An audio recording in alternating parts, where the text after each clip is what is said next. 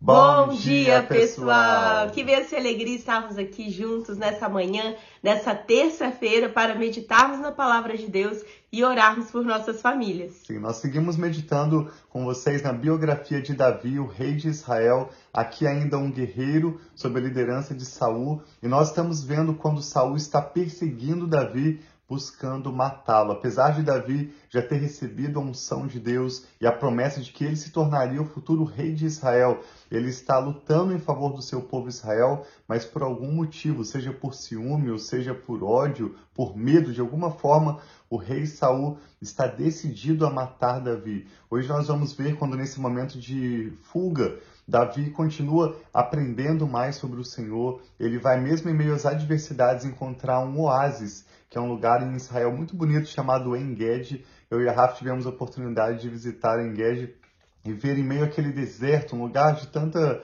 pedra, de tanta terra seca, as cachoeiras que fluem e as plantas tão lindas que, que existem naquele lugar. Então nós te chamamos a refletir sobre como em meio às adversidades, as dificuldades que enfrentamos muitas vezes na vida e das quais nós não podemos escapar, Deus vai trazer esses momentos de oásis, ele vai trazer a revelação mais bela, mais profunda do coração dele e sempre uhum. providenciar as pessoas de quem nós necessitamos, os recursos necessários e, sobretudo, o cuidado e a fidelidade dele para nós seguirmos persistindo na certeza de que ele cumprirá para conosco todas as suas boas promessas. Amém. Então vamos começar, né? Quer orar pra gente? Sim. Pra gente começar pedindo ao Senhor para trazer sabedoria e nos ensinar. Toda palavra de Deus, ela pode ser ensinada, pode ter uma aplicação pessoal para as nossas vidas. Então, muitas vezes a gente lê a Bíblia e talvez, nossa, isso não faz muito sentido para mim, mas sempre há um ensinamento, sempre há um princípio, uma verdade de Deus que nós podemos e nós sempre pedimos para Deus nos ajudar a entender, Sim. a receber o que cada um de nós temos, cada dia especial, um alimento diário da palavra de Deus que Deus tem a falar conosco. Sim, vamos pedir ao Espírito Santo então entendimento e hoje vamos meditar em 1 Samuel capítulo 23. Ao final dessa leitura nós vamos também orar novamente pela sua vida e pela sua família. Queremos concordar ao final dessa leitura com seus motivos de oração. Sim. Pai, obrigado pela sua palavra que mais uma vez recebemos com alegria e com muita gratidão e pedimos ao Teu Espírito Santo que nos abra o entendimento, nos dê olhos para ver as maravilhas da Tua lei, nos dê ouvidos para ouvir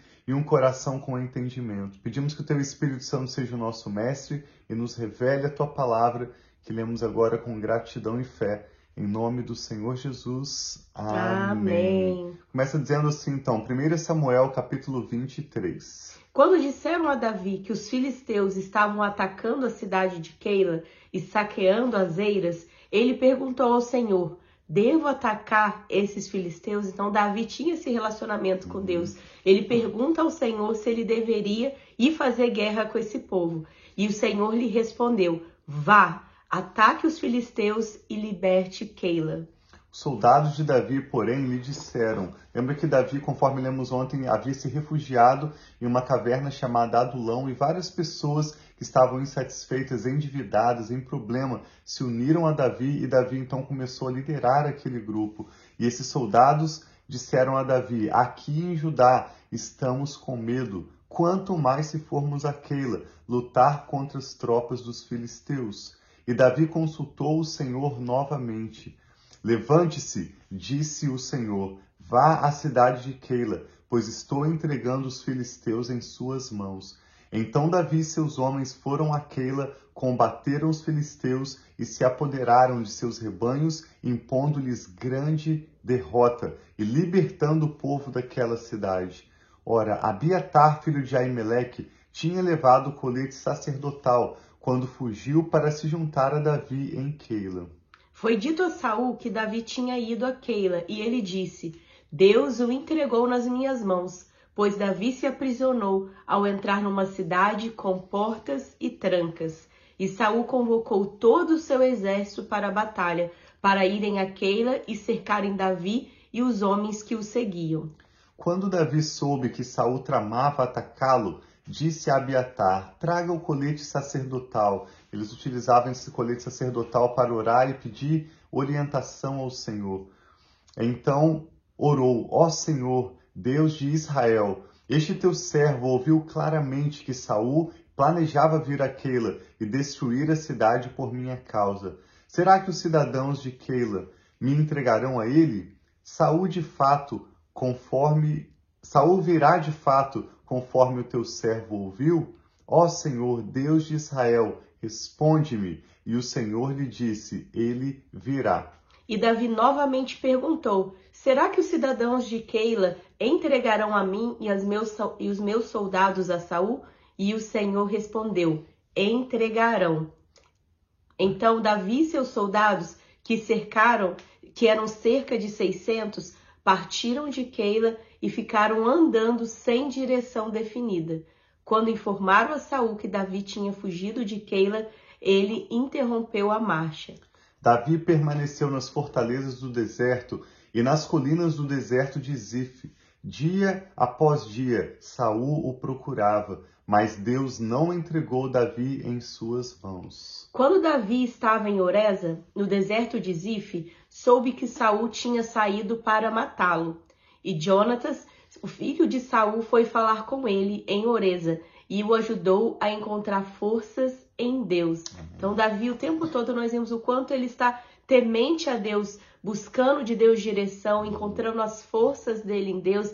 E nesse momento de fuga, nesse momento de dificuldade, nós podemos encontrar vários salmos que Davi estava escrevendo. Quando nós lemos salmos, sempre tem uma descrição no início dos salmos e muitas vezes nós vemos enquanto ele estava fugindo, enquanto ele estava num tipo de batalha. Então, aqui Davi estava tendo esse relacionamento com Deus e ele estava aprendendo com Deus sobre como ele podia confiar mesmo nos momentos de dificuldade. Olha que Jonatas, o próprio filho de Saul, afirma para Davi, sendo seu amigo: Jonatas era um grande amigo de Davi e sabia que o seu pai Saul estava buscando matar Davi, mas Jonatas também sabia que Deus havia escolhido Davi para ser o próximo rei de Israel. E Jonatas diz a, diz a Davi, 1 Samuel 23, verso 17: Não tenha medo, disse ele, meu pai não porá as mãos em você.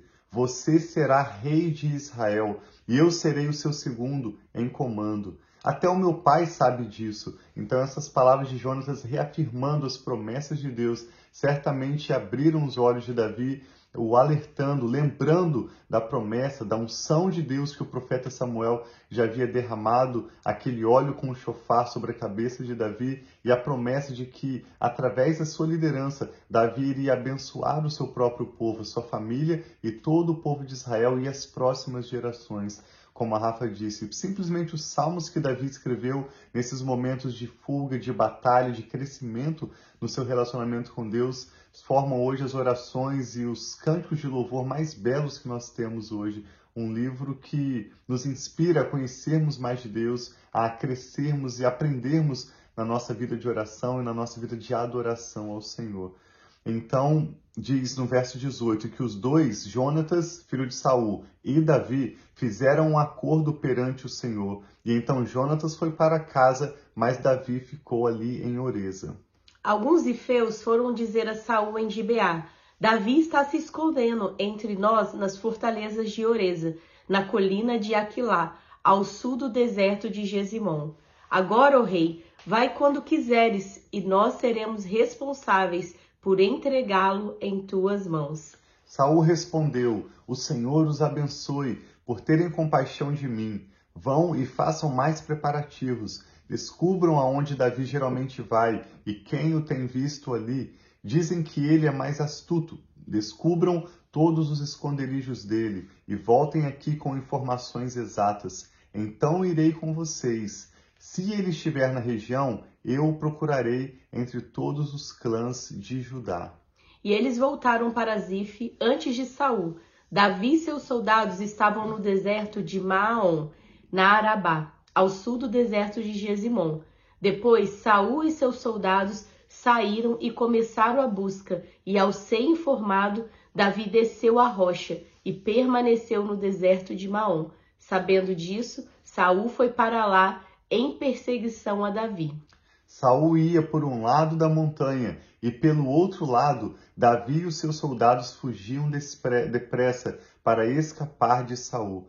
Quando Saul e as suas tropas estavam cercando Davi, e seus soldados para capturá-los, um mensageiro veio dizer a Saul: Venha depressa, os filisteus estão atacando Israel. Então Saul interrompeu a perseguição a Davi e foi enfrentar os filisteus. Por isso chamam esse lugar Selá Amalecote. E Davi saiu daquele lugar e foi viver nas fortalezas de Enged. Selá Amalecote significa rocha da separação, porque enquanto Saul, como rei de Israel, deixou de lado o reinado, deixou de lado o cuidado com o povo de Israel, para dedicar as suas energias e todo o seu exército para perseguir Saul, um guerreiro que era fiel à sua guarda pessoal, que era leal ao seu reinado, os filisteus vêm atacar o povo de Israel e Davi estava fugindo de um lado da montanha e Saul estava atrás de Davi correndo, simplesmente uma rocha separando Davi com o seu exército e Saul com o seu exército.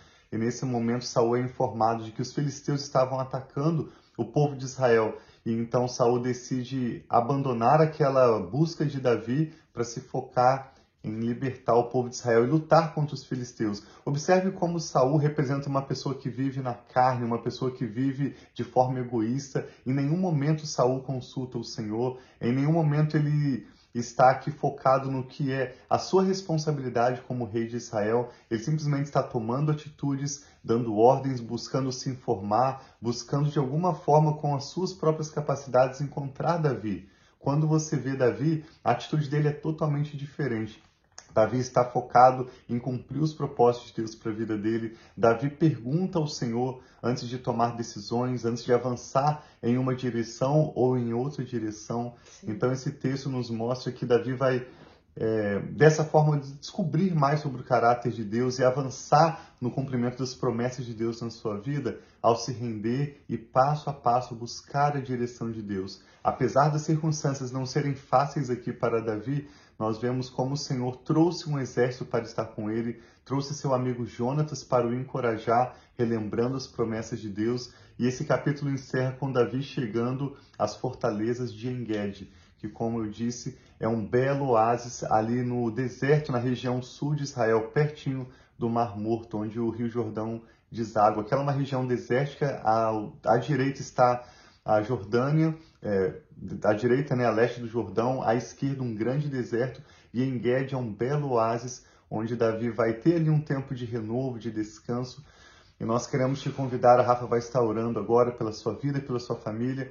Nós queremos concluir esse momento de meditação renovando a nossa aliança com Deus. Amém. Queremos te convidar agora a pausar para relembrar as promessas de Deus para a sua vida e se aquietar e assim como Davi fez, buscar o Senhor. Nós queremos que o Senhor tenha esse momento de oásis, esse momento de renovo também para a sua vida e queremos orar com você nesse sentido.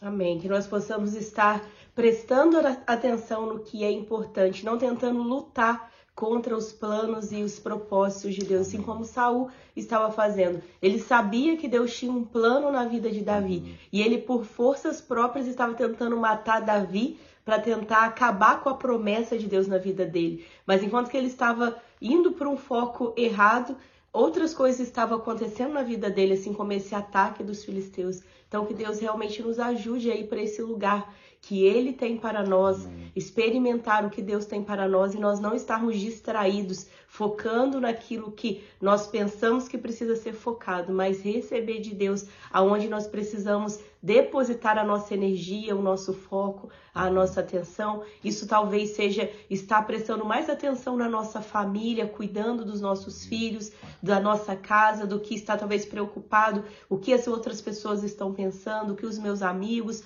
ou no meu trabalho. Então, que Deus possa trazer essa clareza, essa sabedoria sobre a nossa vida. Amém. Em nome de Jesus. Pai, nós te amamos e queremos declarar, Pai, que nós dependemos de Ti. Nós dependemos, Pai, da Tua direção, nós dependemos dos Teus caminhos, dependemos, Pai, de ter a clareza que vem do que o Senhor tem para cada um de nós, cada uma das das nossas famílias. O Senhor tem promessas, Pai, para cada um de nós. Então nós pedimos, ajuda-nos a viver as tuas promessas, ajuda-nos, Pai, a olhar para ti, ajuda-nos, Pai, a discernir as tuas direções, a tua voz, os teus caminhos que os nossos olhos, Pai, saiam daquilo que é distração, daquilo que não vale a pena, daquilo que talvez é o sucesso do outro ou a vida do outro e olhe para Ti, Amém. para que nós possa, possamos entender os caminhos que o Senhor tem para Sim, nós, pai. a nossa casa e a nossa família.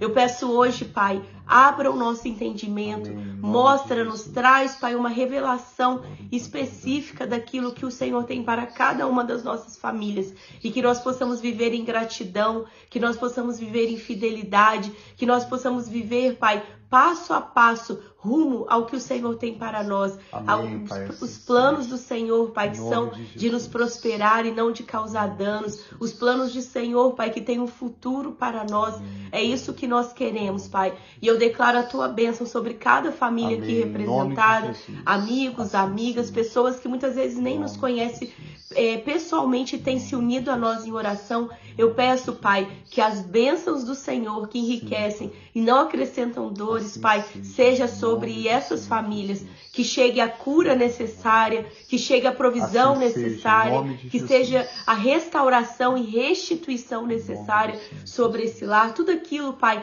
que essa família precisa. Nós cremos, Pai, e recebemos de Ti a resposta, recebemos de Ti, Pai, o milagre, recebemos de Ti, Pai, as promessas cumpridas sobre as nossas famílias. Tira os nossos olhos, Pai, daquilo que está nos distraindo e que os nossos olhos estejam somente em Ti. Obrigada, Pai. Abençoa cada uma dessas casas aqui representadas, trazendo a proteção do Senhor, trazendo a Tua presença e a Tua paz.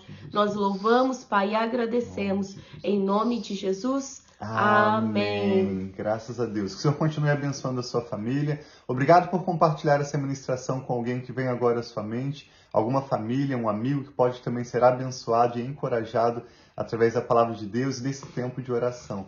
Que Deus os abençoe muito. Nós amamos vocês. Um abração.